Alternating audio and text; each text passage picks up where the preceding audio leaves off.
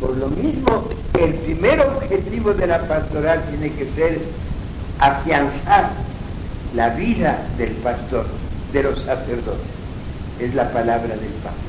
Los primeros beneficiarios de esta pastoral tienen que ser los sacerdotes. No dice los sacerdotes seculares y los multiseculares religiosos, no, los sacerdotes. Ahí ya entra en un problema el Papa resuelto. No hay órdenes religiosas y curas seglares, todos son pastores. No hay el religioso llamado a, la perfección y el cura que puede ser un cualquier pecador. todos son llamados a la perfección, todos los sacerdotes. Y a ellos está destinada ante todo y después de los pobres toda pastoral. Luego vienen esas dos categorías que se imponen por la edad y por las exigencias de las, de las culturas presentes. Los jóvenes y los trabajadores. Son dos privilegiados. Los jóvenes. Es la primera vez que pontificiamente se pronuncia esta dedicación a la juventud.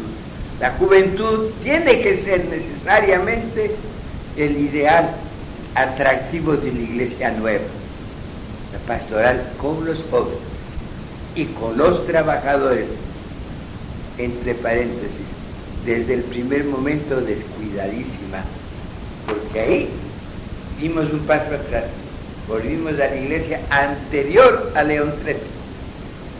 Nos hemos quedado bastante atrasados en la pastoral, hoy se está renovando pero no hemos seguido la insinuación de Pablo VI al inicio de, Medellín. Los trabajadores como ideal en las líneas de compromiso y entrega de la pastoral nueva. Pero termina el Papa con algo que es realmente sorprendente por lo profético. Antes de hablar del Vine a traer la paz, pero no como la paz que del mundo. Antes de hablar del problema de la violencia que se aproximaba brutalmente sobre el mundo, al que tenía que referirse el Papa, él habla de la imperiosa necesidad de que la fe entre más profundamente en esas dos categorías que hacen hoy la preocupación mayor del mundo, ciencia y técnica. Nos estamos alejando de la ciencia y de la técnica, dice el Papa. Y no podemos dejarlas que vayan solas. Tenemos que estar con ellos. Y desde ese instante, como nunca creció en el gobierno de la Iglesia, el régimen de atención a lo científico y a lo técnico. La Iglesia está en todas las organizaciones técnicas y científicas del mundo ocupando el lugar de excepción. Y nos pide a nosotros que no abandonemos esos niños. Concluye dándonos valor y coraje para enfrentar la hechura de la paz. La paz es competencia de nosotros. Vine a traer la paz, pero no la que el mundo quiere tener, otra. Nosotros tenemos que comprometernos a buscar cuál es realmente la paz que vamos a dar.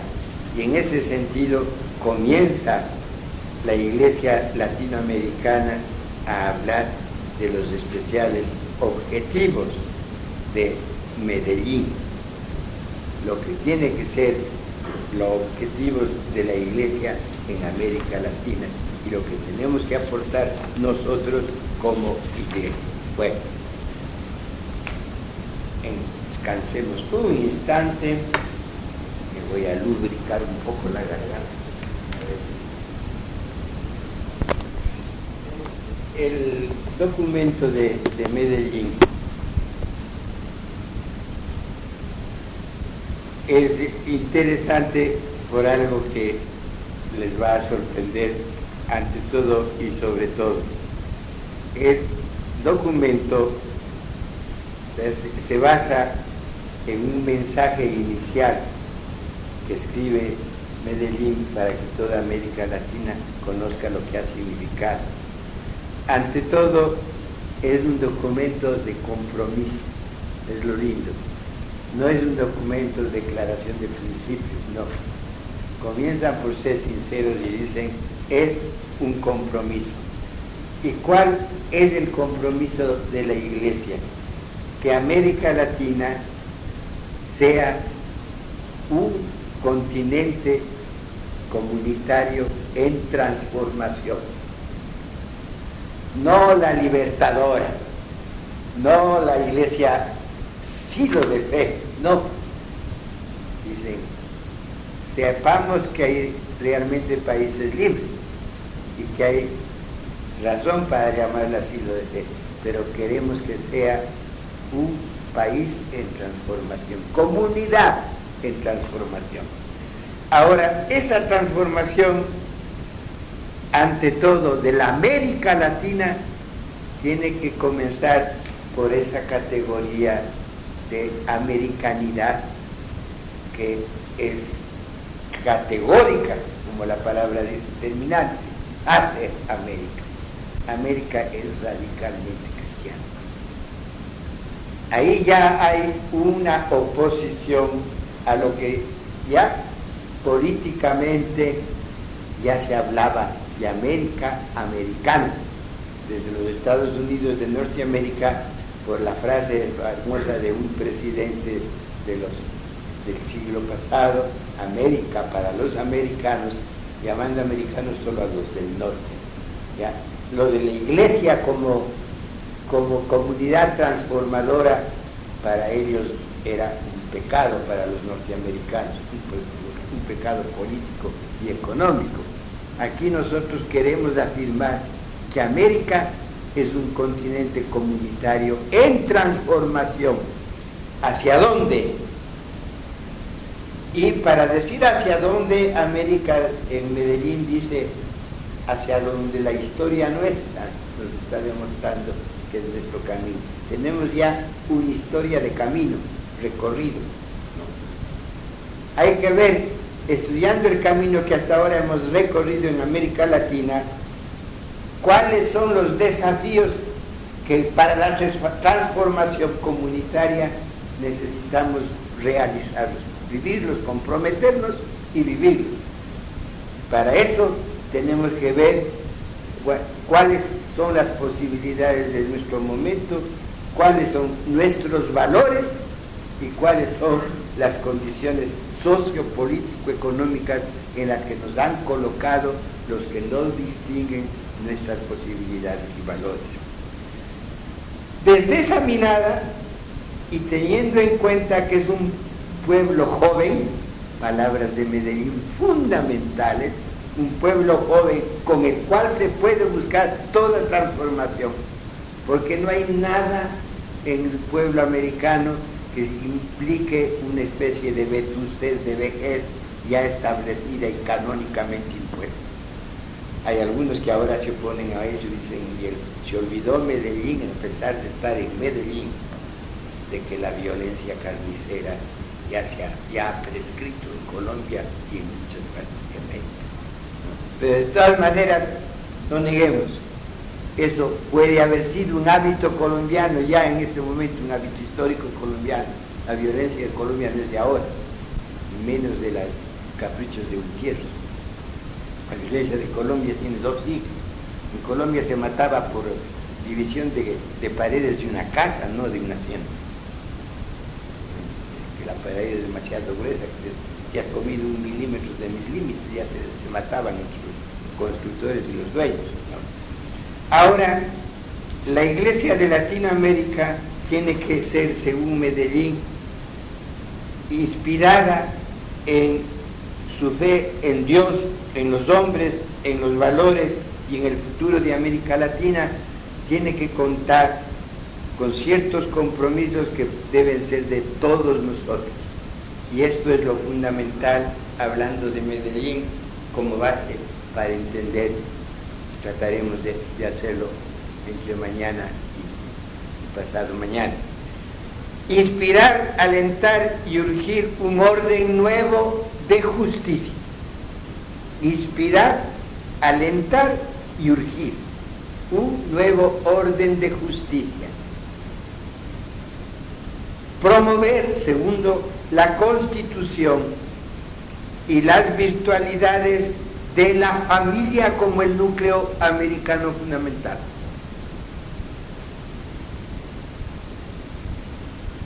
Tercero, universalizar una educación capacitadora,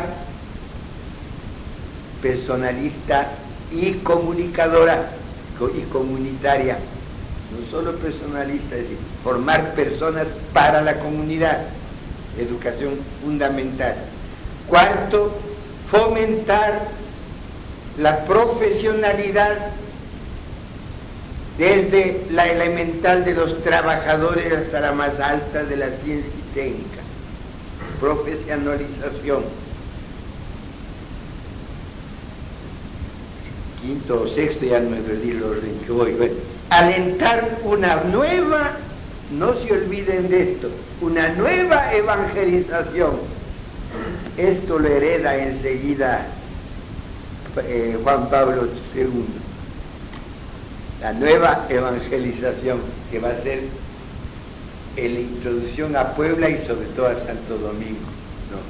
Ya desde Medellín sale la idea de la buena nueva, la nueva evangelización. Renovar y crear nuevas estructuras en la iglesia. Y ahí viene el darle al seglar un puesto vivo en la iglesia. Muy de acuerdo con lo que Gaudium y después y, y Iglesia de Cristo lo, lo diría. Colaborar en todo lo que sea la unión de cristianos, es decir, abrirnos no solo al microecumenismo que hemos estado viviendo, unirnos con los protestantes más católicos, no, al macroecumenismo, no solo con las iglesias cristianas del universo, sino con todas las religiones, abrirnos. Eso puede hacer una iglesia nueva. ¿La hace? Yo creo que sí. Pueden darse cuenta, Medellín fue riquísimo. Riquísimo, impresionantemente rico cada uno de estos puntos vinieron a cada pueblo de América Latina con una fuerza de sacudimiento que tenía que acontecer lo que aconteció en Trento, que la iglesia se quedó casi, casi sin. El cristiano comenzó a exigir tanto del cura clásico que el cura dijo antes de que me crucifiquen me voy y se salía, se les crucificaba una viejita cualquiera. Se iba. Bueno, verán que ha sido una, una clase bien De España abrieron todas las cárceles para que pudieran salir los que querían venir a América ya cuando se hizo noticia que América había sido descubierta. En el primer viaje los que vinieron sí fueron aventureros, diríamos así, sanos, gente que se echó al mar el marinero, el hombre del mar, es un hombre que tiene fastidio a la tierra. Es un hombre que necesita el oleaje, el movimiento, la versatilidad, los vientos duros, las noches plácidas, todos esos contrastes violentos que el mar, que la tierra no los tiene, la tierra dura no los tiene, pero el mar sí, el mar es ondulante y se vuelve ondulante en la exigencia psicológica de los que sobre él habita, el marinero puede tener una solera, pero que se mueve, que es versátil, que ya hace pasar de las ondas del mar a, las más grandes constelaciones, las más altas constelaciones, porque desde el mar, desde donde mejor se le ve a la osa polar y a toda la, toda el gran regimiento de luminosidades que día de noche y aún de día modo de, desviar el, pilar de la estrella en la luz también es característico de los viejos marineros, ellos que puede decir la hora sola, lo mismo que la hora lunar a cualquier momento del día o de la noche. ¿Qué hora es ahora el sol en tal distancia más allá del infinito que ellos llaman? ¿O qué hora es, según las estrellas, en este momento de luminosidad diurna, donde las estrellas están escondidas? Ellos sí saben buscar la huella de la oscuridad y la huella de las luces en, en las latitudes o Bien, he estudiado a, profundidad el contingente intelectual de los conquistadores es bajo cero. Claro, que habría que tener en cuenta que las líneas, los parámetros, como dicen nuestros expertos, para el juicio intelectual de los conquistadores no eran los que hoy tiene la, psicometría.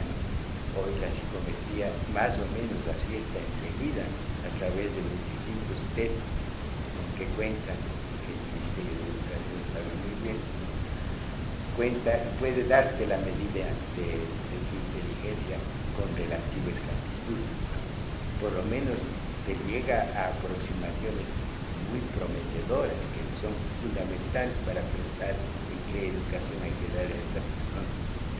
Tampoco hoy podemos decir que la psicometría sea definitiva, menos en la época de la que estamos hablando, los conquistadores nuestros.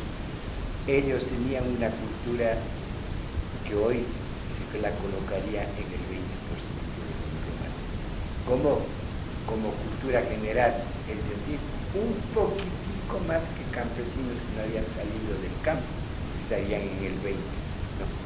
Que también eso es injusto con el campesino, porque si el campesino no tiene una ilustración, una información cognitiva amplia, porque ha vivido en el campo, sin embargo tiene una intuición y una sensibilidad tan noble y tan limpia que nos hace verle con sorpresa en las expresiones que tiene y en las actitudes en las que vive. El campesino es honradísimo porque ve con claridad lo justo lo ve como natural, él no, no, roba en parte por matemáticas internas puras, sabe que no está haciendo lo, lo correcto, es decir, su ilustración es más vital, más entremetida o introducida en lo sustancial de la vida.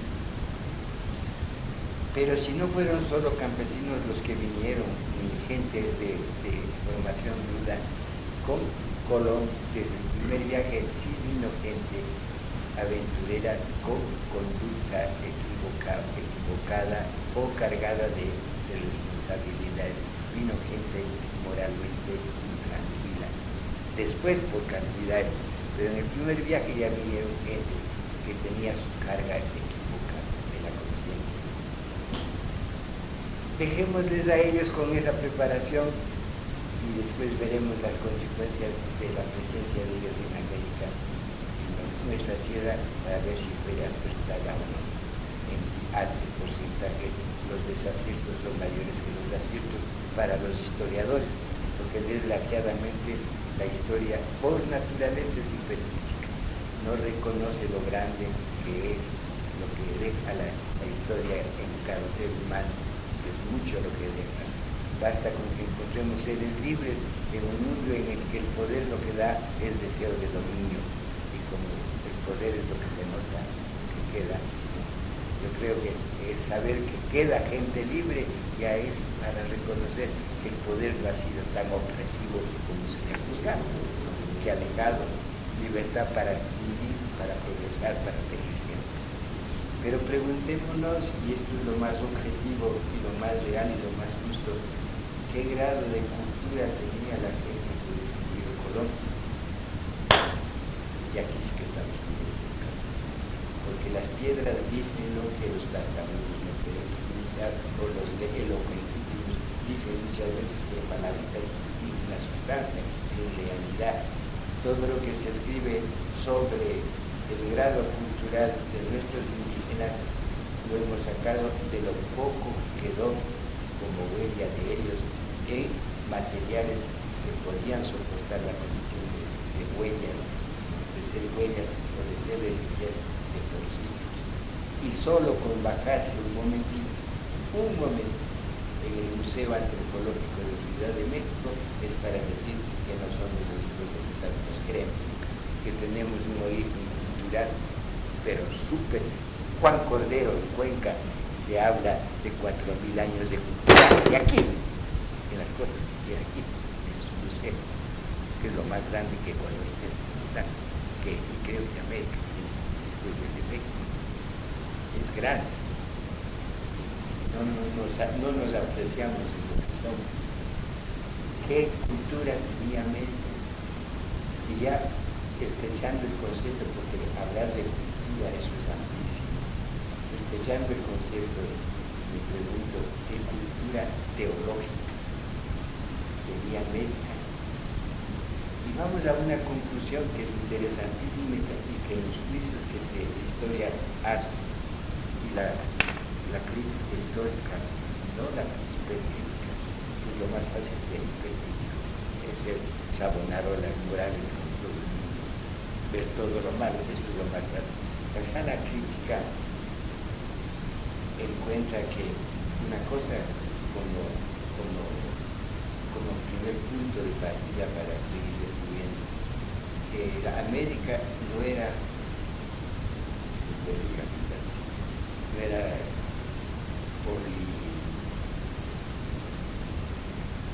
era monoteísta. El, índice es que un 80%, un 80% la América que fue colonizada, que fue descubierta, que fue colonizada, era, era. Muy pocos pueblos son politeístas. O son monoteístas con sucesivos cambios de, de, de tótem, de, argumento de, Dios, de divinidad, pero de hecho en cada momento hay un Dios, sea el trueno, sea el relámpago, sea el, árbol enorme, inmenso, sea eh, el, monte, sea Cotopaxis, el Chimborazo, sea Cotacachi, que el, más viril de los montes, en la parte más, más habitada de la América que nosotros estamos siguiendo en nuestro de nuestra geografía. Eh, sea él o sea otro, pero era en lo presente la gente americana tenía un Dios. ¿Cuál? Eso habría que ir descubriendo. ¿Y por qué esos cambios? Pero en el momento eran monoteístas, no eran politeístas. Monoteístas en la mayoría los americanos, menos los lo que hoy llamamos amazónicos. De lo que se sabe, de lo que se sabe, y ahí los puntos y casi casi de rodillas, aunque uno no debe arrodillarse sino ante Dios y ante su madre, cómo debemos agradecer la mentalidad misionera, misionera, casi general de las que todas las comunidades religiosas que se, o sacerdotes seculares que se hicieron cargo de lo amazónico desde Brasil hasta los Andes ecuatorianos. Qué maravilloso respeto a las culturas parte de ellos, porque es una cultura bastante diferente desde, desde el comienzo del conocimiento de América. La línea amazónica establece una cultura humana de diferencia muy grande con la otra línea andina o como quieran llamarla, de población indígena.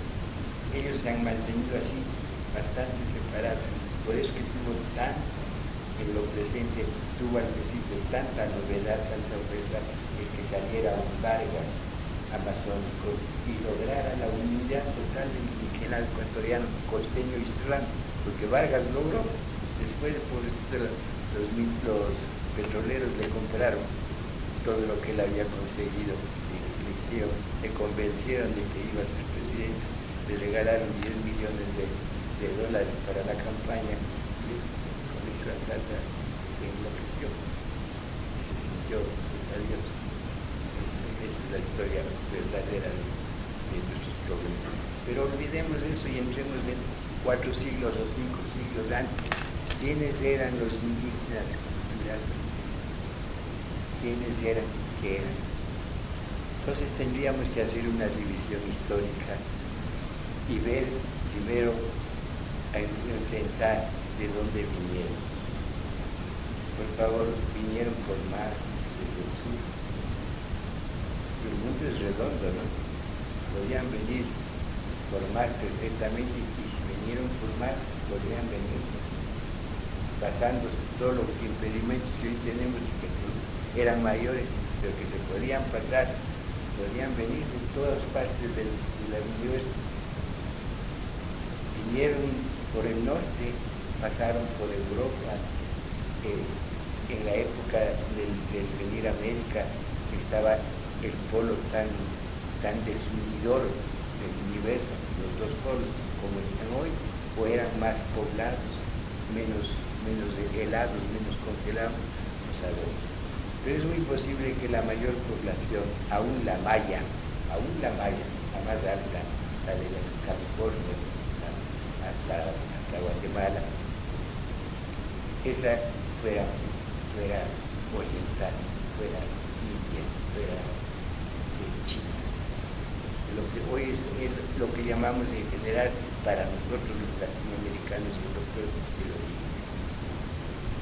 Gente visto desde un lado visto desde el otro, somos orientales Y si vemos una película de, Estados Unidos haciendo crímenes horribles en Vietnam, la gente más civilizada es igualita a nuestros orientales.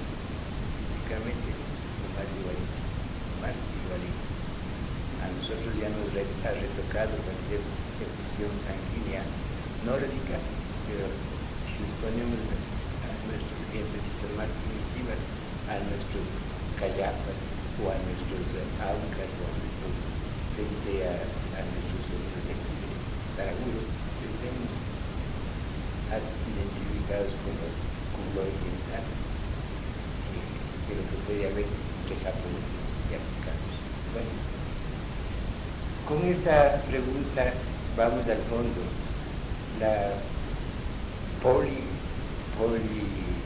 creencia o la creencia del indigenado descubierto tuvo una doctrina teológica, tuvo una teología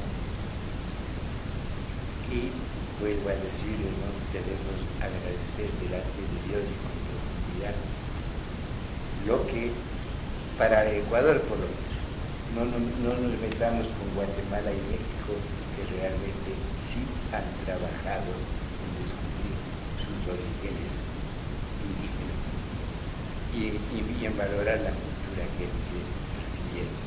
Cuando Dios les dé plata, si no les ha dado ya, hagan el favor de no morirse sin visitar el Museo de Ciudad de México más grande que hay la sobre orígenes humanos.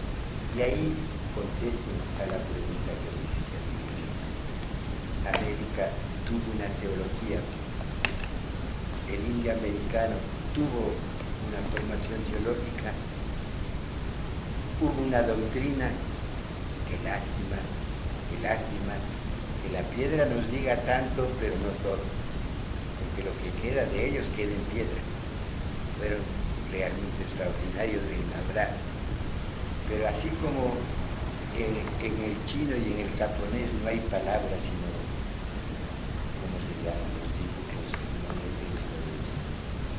Idio, idio, ideogramas, muchas así. Cada, cada signo chino o japonés es un dibujo de, de los pesados. También nuestros, nuestros hombres no tuvieron programa. Ellos las pintaban. ¿Lograremos algún día conocer ese idioma? No sé. Me quedo ahí y les dejo mi inquietud, que yo siempre la he propuesto. Nuestro pueblo es no deduce ni induce. Eso es de la UNESCO, eso es de Platón y Aristóteles hasta nuestros días. Inducir por deducir. Nuestro pueblo contempla el, contempla e intuye qué ha hecho la pedagogía, qué ha hecho qué ha hecho la cultura en general en tratar de ver cuál es el mecanismo psicológico de la intuición que hace conciencia, que hace memoria colectiva, porque la historia comprueba hasta el día de hoy que en los pueblos hay memoria y conciencia colectiva, que pasa de generación en generación, que sin documento se transmite. Y, tienen valor social, que les digo, el milagro de Hernán Rodas, me canonice que nunca lo había hecho, cómo logró crear la historia desde Yariguiña hasta los cañaverales y capitales de, abajo de, la costa en el Pacífico, todos los volcanes que vivieron en las proporciones de la señorita Florencia Santa Mujer, padre Mato de canónicamente en carta. Así, esa es mi frase. Peleas en la procesión del cenáculo. cómo hay conciencia colectiva, intuición. ¿Quién se ha metido en el estudio de la intuición en el alma de la indígena hasta el día de hoy? Nada. Bueno, la clase que he diseñado hoy podríamos extendernos de generación en generación, porque he tocado siete puntos muy diferentes en cada uno de estos libros y los hay sobre la realidad del hombre, del hombre que desarrolla el Evangelio de Jesús, desarrolla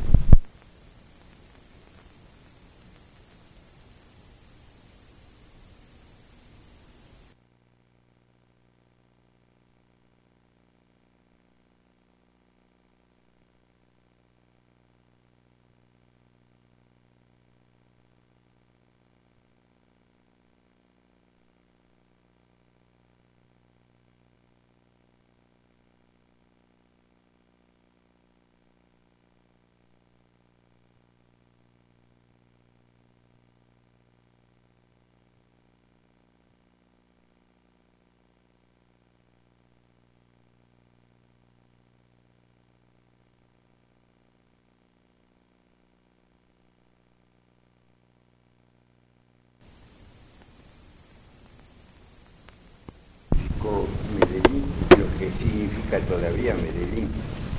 El, punto fundamental es que nosotros no tenemos o no teníamos con claridad una idea precisa del significado de las conferencias episcopales. las conferencias episcopales nacen de la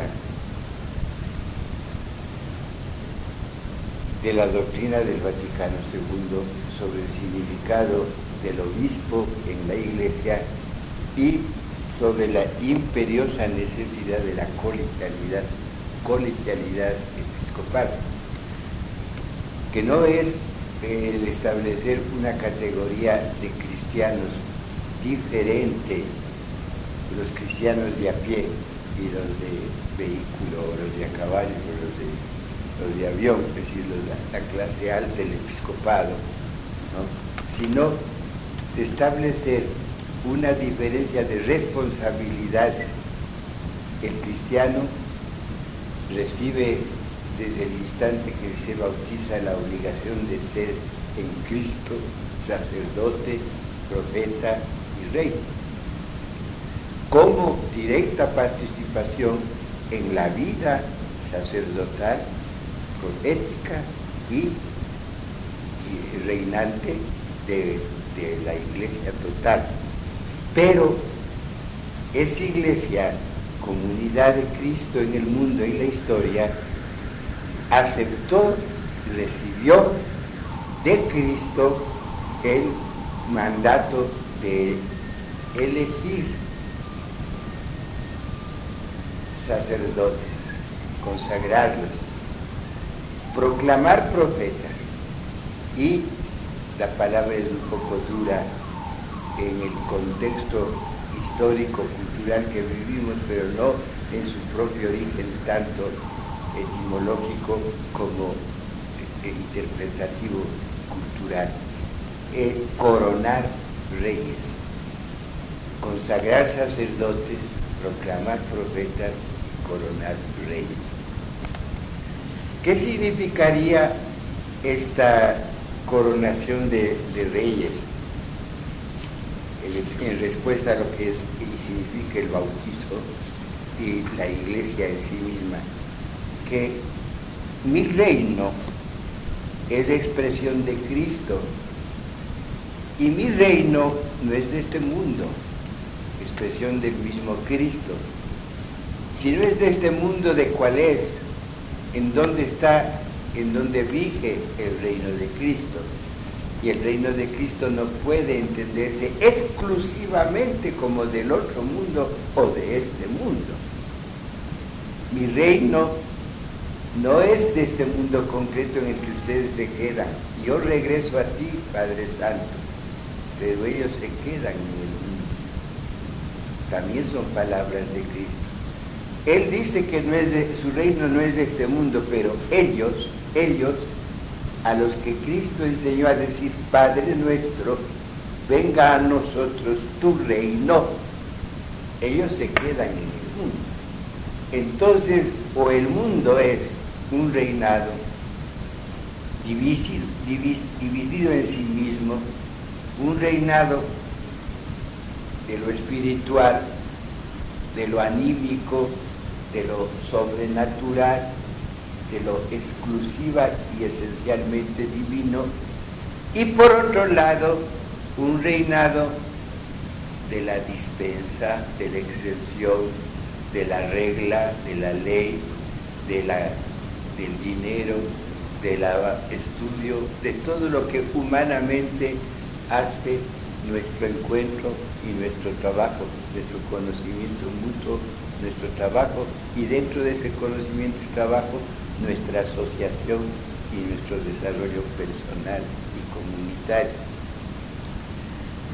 Existiendo esta no dualidad, sino esta doble realidad conjunta, porque el hombre es tiempo y es espíritu, es materia y es alma, tiene que haber una explicación lógica a la palabra reino, que en este momento para la iglesia es equivalente a comunidad.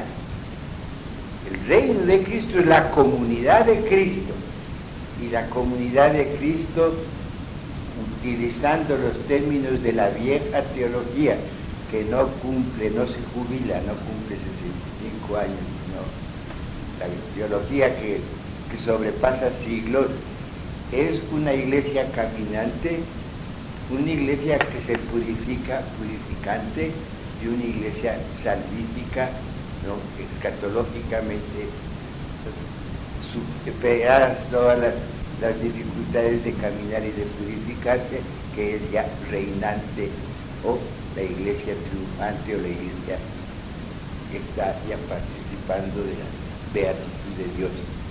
Entonces, ahí viene la razón de ser de que exista un colegio especial dentro de la iglesia, un colegio episcopal, al que el Concilio Vaticano II le quiso dar y le dio, o por lo menos estableció, los puntos fundamentales en virtud de los cuales tiene necesidad de colegiarse, tiene necesidad de convocarse, reunirse y establecer un sistema de vida, de vida, de régimen, de expresión, de manifestación.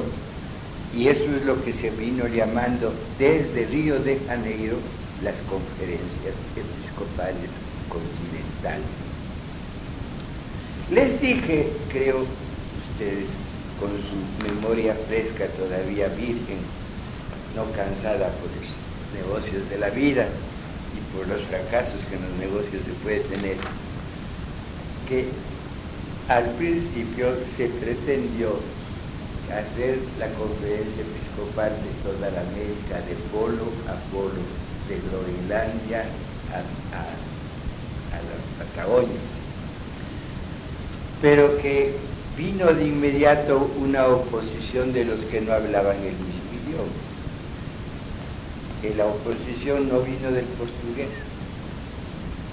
vino, como es obvio, del inglés el francés tenía una raíz latina, tiene una raíz latina y Canadá en su mayoría es francés, pero tiene un alto porcentaje frente a Latinoamérica o a, estos pequeños grupitos de Centroamérica que hablan inglés.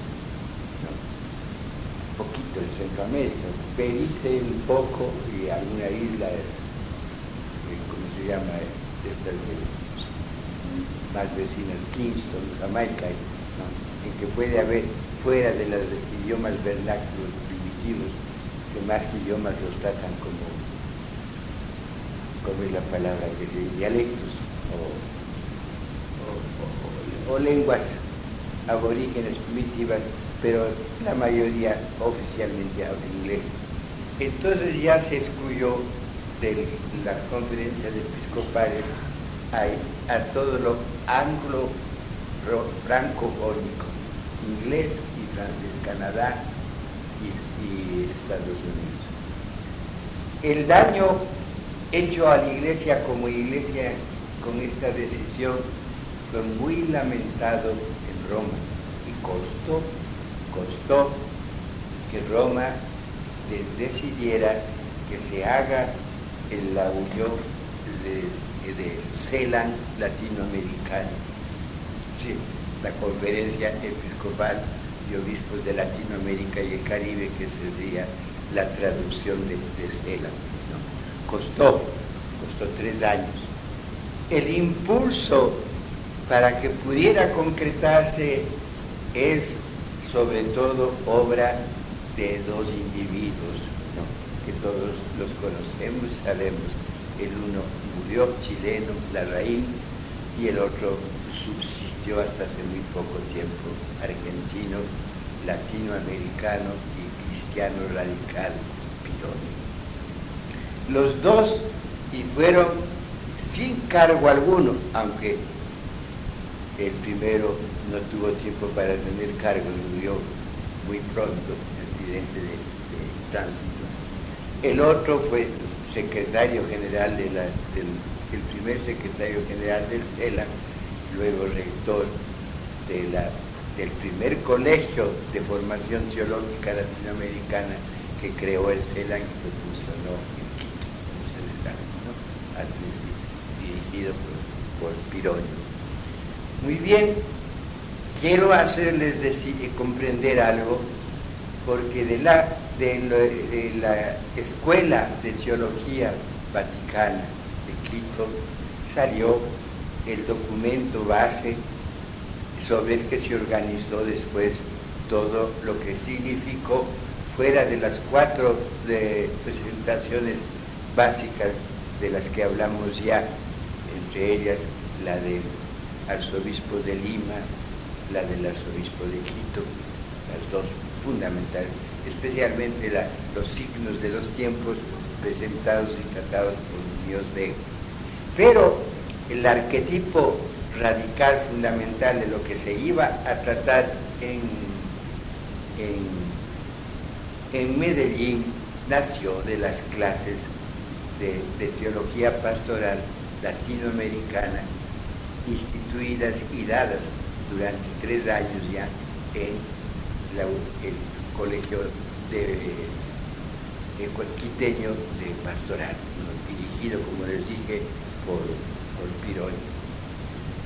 Es interesante esto solo para nosotros, no ha trascendido mucho más allá del nivel de estudios de gente seria, especialmente de declaraciones muy claras, muy precisas, como tiene que ser declaración. Una declaración oscura, ya no declara nada.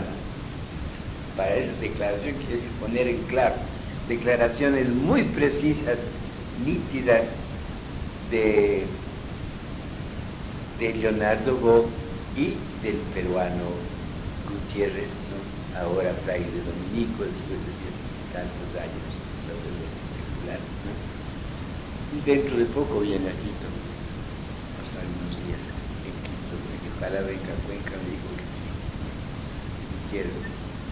Él, ellos, los dos, declaran muy abiertamente que a su formación, a su mentalidad y a su decisión inspiradora de Medellín, le apoyó inmensamente la mentalidad de los jesuitas que hacían la facultad de, Quito, entre los cuales estaban los mártires de Yacuría y Montero.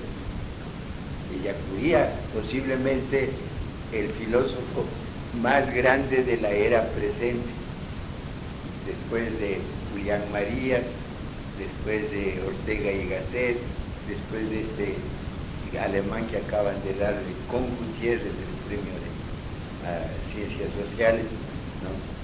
el príncipe de Asturias, pues ella acudía es básico en su mentalidad filosófica cristiana, animando e inspirando la base argumentativa del concilio, de, la reunión de, Medellín. De esto no se olviden porque esto trasciende, se va más allá de, nuestra época, de nuestra generación. Con estos elementos contarán los de la iglesia del año 2000 en adelante. No es muy primitiva, muy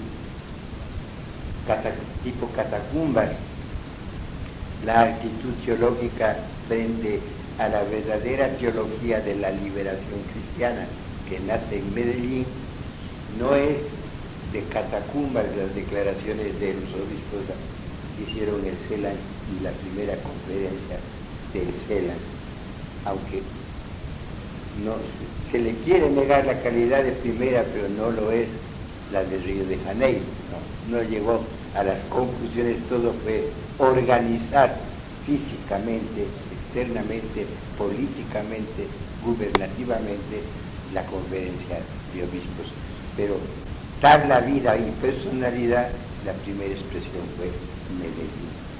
Bien, con esta explicación que es necesaria, imprescindible, llegamos a Medellín y no quiero repetir ninguna otra cosa especial sobre Medellín como preparatoria para entender lo que significó que el Papa que presidió la inauguración de, Medellín fue a Medellín Pablo VI, fue el, primer viaje que hacía América Pablo VI, después hizo otro a, las Naciones Unidas y no volvió más no era tan viajero como, el actual.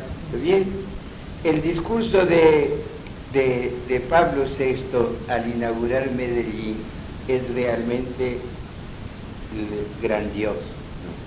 Habla él con una humildad inmensa, creo que muy cordial, de que tiene un significado trascendental para la historia el que haya llegado el Papa a América, que haya venido el Papa a América, a realizar hasta cierto punto un nuevo descubrimiento de la riqueza maravillosa de la fe en este continente y usa la palabra que después de usar varias veces el actual Papa, hablando de América Latina, que es el único silo de auténtica fe cristiana que queda en el mundo. América Latina el único silo. Ustedes sí saben lo que es un silo. Un depósito, un almacenamiento físico, un lugar de almacenamiento físico de la auténtica fe cristiana. Insistió el Papa y este es otro punto importantísimo que no debemos olvidar, que la actitud evangélica de América Latina ha sido siempre misionera y pastoral, estableciendo una preciosa diferencia teológica en las pocas palabras iniciales de Pablo VI entre lo que es estrictamente misionero, traer la buena nueva, ¿no? y lo pastoral, que es sembrar la buena nueva. Lo misionero es traerla, que implica un entender al pueblo y un hacerse inteligible con para ese pueblo al que se está trayendo o llevando lo nuevo. Es una maravillosa propuesta del Papa esta separación entre lo misionero y lo verdaderamente pastoral. Porque el que ya conoce un pueblo, ya sabe cómo es, qué mentalidad tiene, sus reacciones, sus posibilidades de aceptación y sus dificultades de aceptación de algo entonces ya puede salirse un poquito del trabajo misionero en el que está y comenzar a pensar, bueno, ya hemos anunciado, ya hemos entregado la simiente, ¿cómo preparamos el terreno para que esa simiente realmente se pudra, prospere, crezca y fecunde todo el ambiente? Es decir, viene ya el ejercicio pastoral inteligente. No se olviden nunca, por favor, de esta última palabra, de este último calificativo que acabo de decirles, que no es exclusivamente mío, es de lógica y se lo han dicho todos los papas y dirán todos los obispos, que no puede haber una pastoral no inteligente, es decir, no planificada. Eso de solo mi buena voluntad, de muchísimos, por desgracia, muchísimos y muy buenos sacerdotes que son todo buena voluntad, pero que desordenado, que poco, que poco eh, dedicados a estudiar la, realidad de la imperiosa necesidad que nace de la realidad. El Papa es impresionante, impresionante en la claridad con la que distingue y al mismo tiempo quiere encontrar unidos en un solo sacerdote y en cada sacerdote y consecuentemente en un obispo y en todos los obispos como comunidad las dos calidades de misioneros capaces de llevar la palabra mitre, mitre, latín misión, enviados, enviados ¿no? con la palabra misioneros y pastores que entregan, conocen a sus ovejas y ellas les conocen a ellos. Fíjense bien, fíjense bien qué inteligente, normalmente inteligente, pastoralmente inteligente, es entenderse de un pastor que puede ser, y generalmente son los más rudos en la especie humana, la gente más pobre es la que dedican a ser pastor, la que no ha podido culturizarse de acuerdo a lo que el mundo en este momento piensa que es cultural. Pero siendo así, tiene una posibilidad de comprender al más necesitado, al más pobre. Porque esta iglesia misionera y pastor y pastora va a tener la imperiosa necesidad de descubrir la categoría más alta, más intensa, más extensa de ovejas pastadas o pastoreadas, que es los pobres. América Latina es un continente silo de fe, pero también albergue de pobreza. Y ahí entra como imperiosa necesidad y como respuesta al enunciado del Papa en proponer que para todo plan misionero y para todo plan pastoral se conozcan los signos categóricos de los tiempos, lo que son expresiones del estado en el que están las personas que van a recibir a esta iglesia misionera y pastoral. Conocer en qué situación están, qué, cuáles son las específicas motivaciones de vida y de actitud que tiene la gente, aquí se le está dando la buena noticia. ¿Cuáles son? Bueno, Medellín buscó sus pilares, los cuatro que les dijimos, ¿no? para estudiar la realidad en general latinoamericana y las categorías fundamentales de sus mayores necesidades. El Papa, después de estas propuestas fundamentales, iniciales, categóricas, fundamentales, cimientos de todo lo que tiene que ser el proyecto de vida de las conferencias episcopales en cualquier continente, mucho más en un continente que exige una entrega y un compromiso realmente extraordinario, porque es hilo de eso hay que defenderlo. Ya no queda otro, otro continente en el mundo con una fuerza tan grande de fidelidad como silo de fe que es esta Latinoamérica. Y entonces el Papa hace un llamado a todos los obispos y en los obispos a todas las iglesias de Latinoamérica y en las iglesias a cada uno de los bautizados a vivir una espiritualidad específica.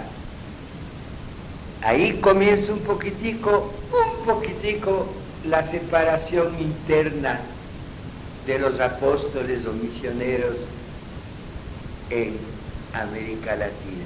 ¿Qué tipo de espiritualidad es la que el Papa propone?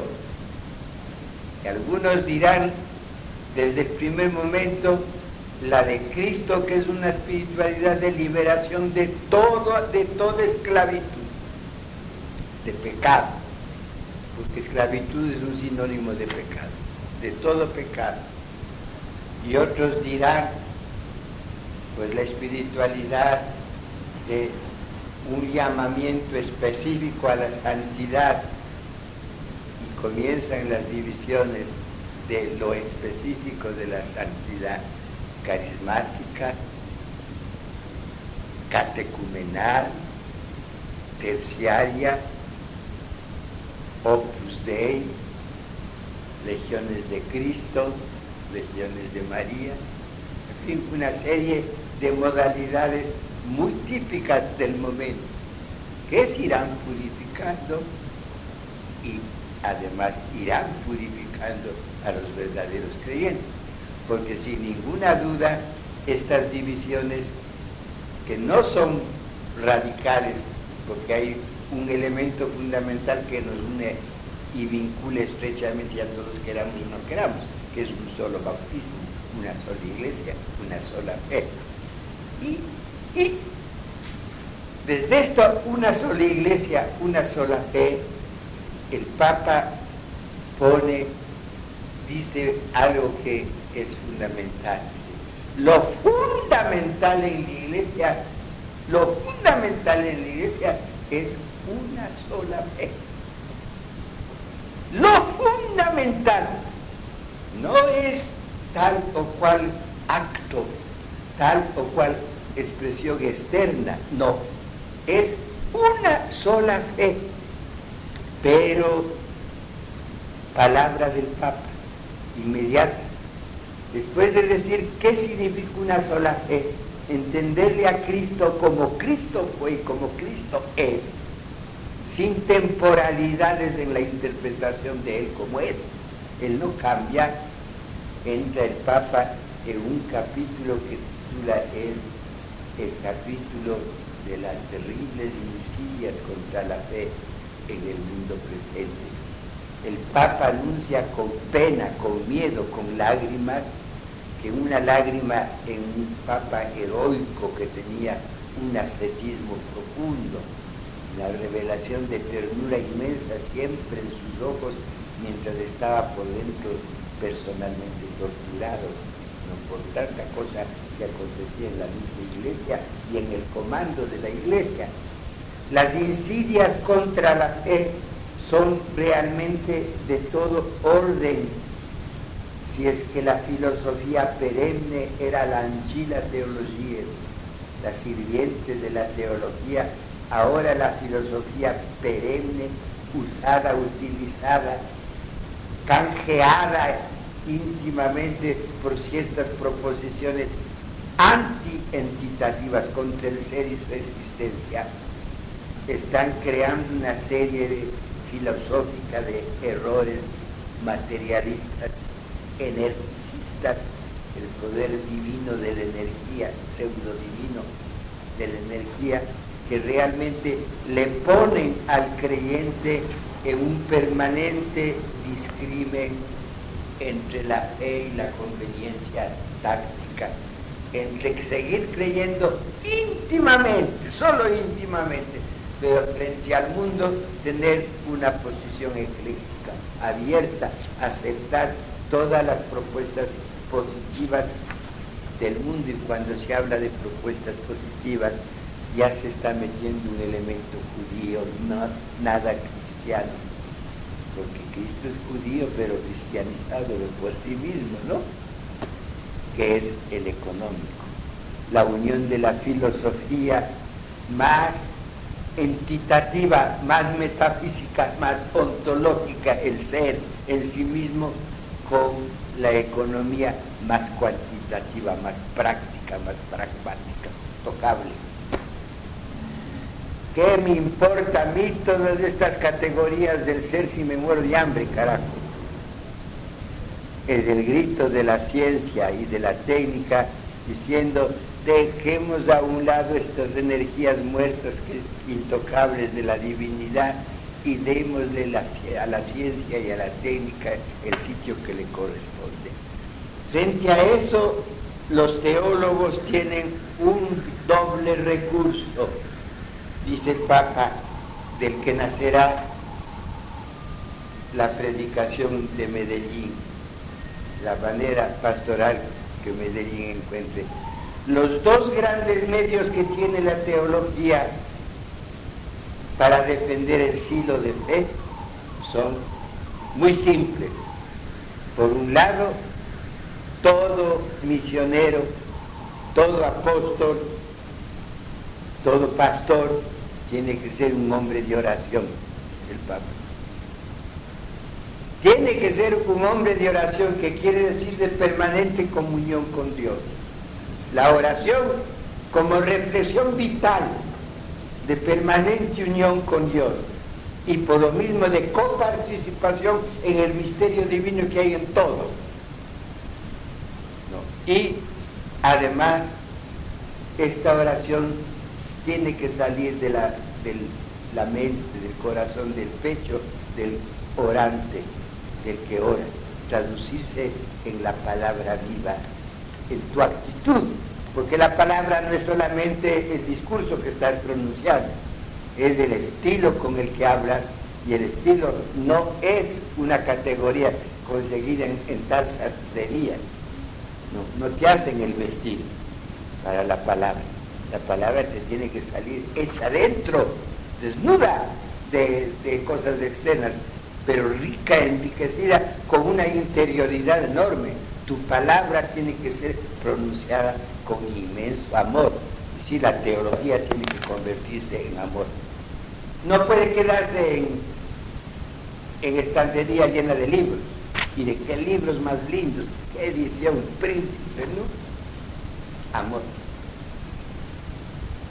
Aunque sea en papel periódico, pero amor. No, no libros en papel de lujo, sino rústicos, pero cargados de amor. Bien, con esto el Papa termina su discurso diciendo algo muy lindo. El discurso del misionero, el discurso del pastor, es decir, el diálogo del misionero y del pastor debe tener sus predilecciones. ¿A quiénes considera los predilectos del Papa en su discurso inicial de Medellín. La iglesia de Cristo es la iglesia de los pobres. Uno fundamental, el pobre. Pero junto al pobre, el Papa proclama dos categorías que son en este mundo presente, las categorías radicales y dos que inmediatamente le siguen en importancia